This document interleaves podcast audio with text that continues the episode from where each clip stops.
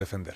Son las 9 y 3, 8 y 3 en Canarias y como es viernes, aquí está en la boca del león Fernando Sabater, dispuesto a ofrecernos su opinión también sobre alguna de las cuestiones de esta semana. Buenos días, Fernando. Hola, buenos días, Carlos. Estamos aquí enredados en cuestiones judiciales, no sé tú. Ya, ya, claro, ya me imagino, ¿no? Y además con, con, mucha más, con mucho más conocimiento que yo. Yo al contrario, yo lo que quería también sobre esas cuestiones, pero era decir dos ingenuidades. Vamos, una ingenuidad y una pequeña exhibición de orgullo, ¿no?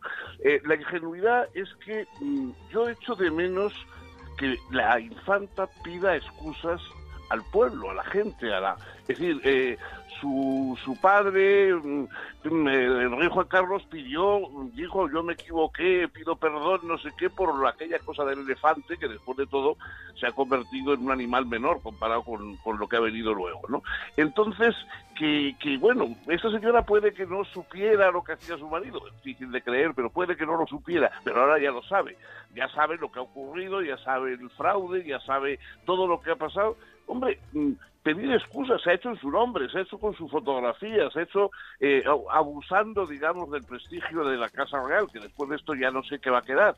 Entonces, no podría pedir excusas, decir, miren, me equivoqué, se equivocaron, me, me, utilizaron, lo que sea, algo que demuestre que además de tener mucho amor por su marido, también tiene amor por, por el pueblo, por la gente, por, por, por los españoles, que después de todo algo tenemos que ver con el mantenimiento de, de la Casa Real. ¿no?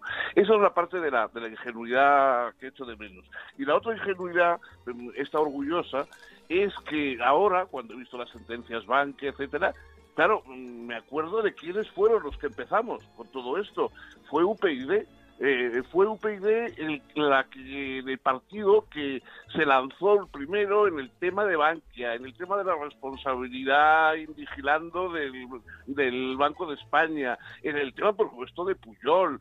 Eh, es decir, mm, las primeras querellas en las cuales se fue todo el patrimonio de UPyD, más de 300.000 euros, eh, se fue en las querellas que fueron las primeras que se plantearon y que han llevado a, a sentencias como la de ayer.